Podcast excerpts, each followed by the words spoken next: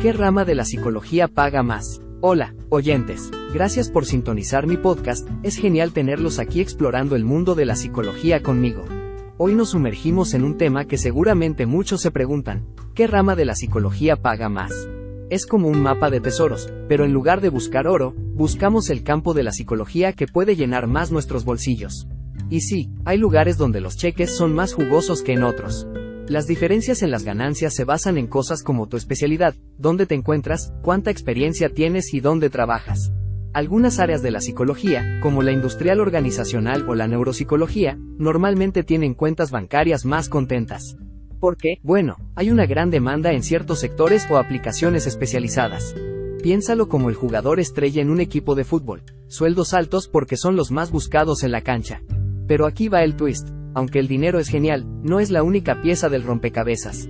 La satisfacción en tu trabajo y tu interés personal son mega importantes cuando eliges una especialización en psicología.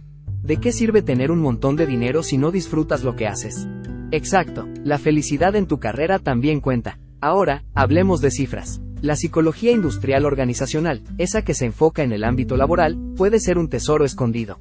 Los expertos en este campo a menudo ganan bien gracias a su contribución para mejorar los ambientes laborales y la productividad.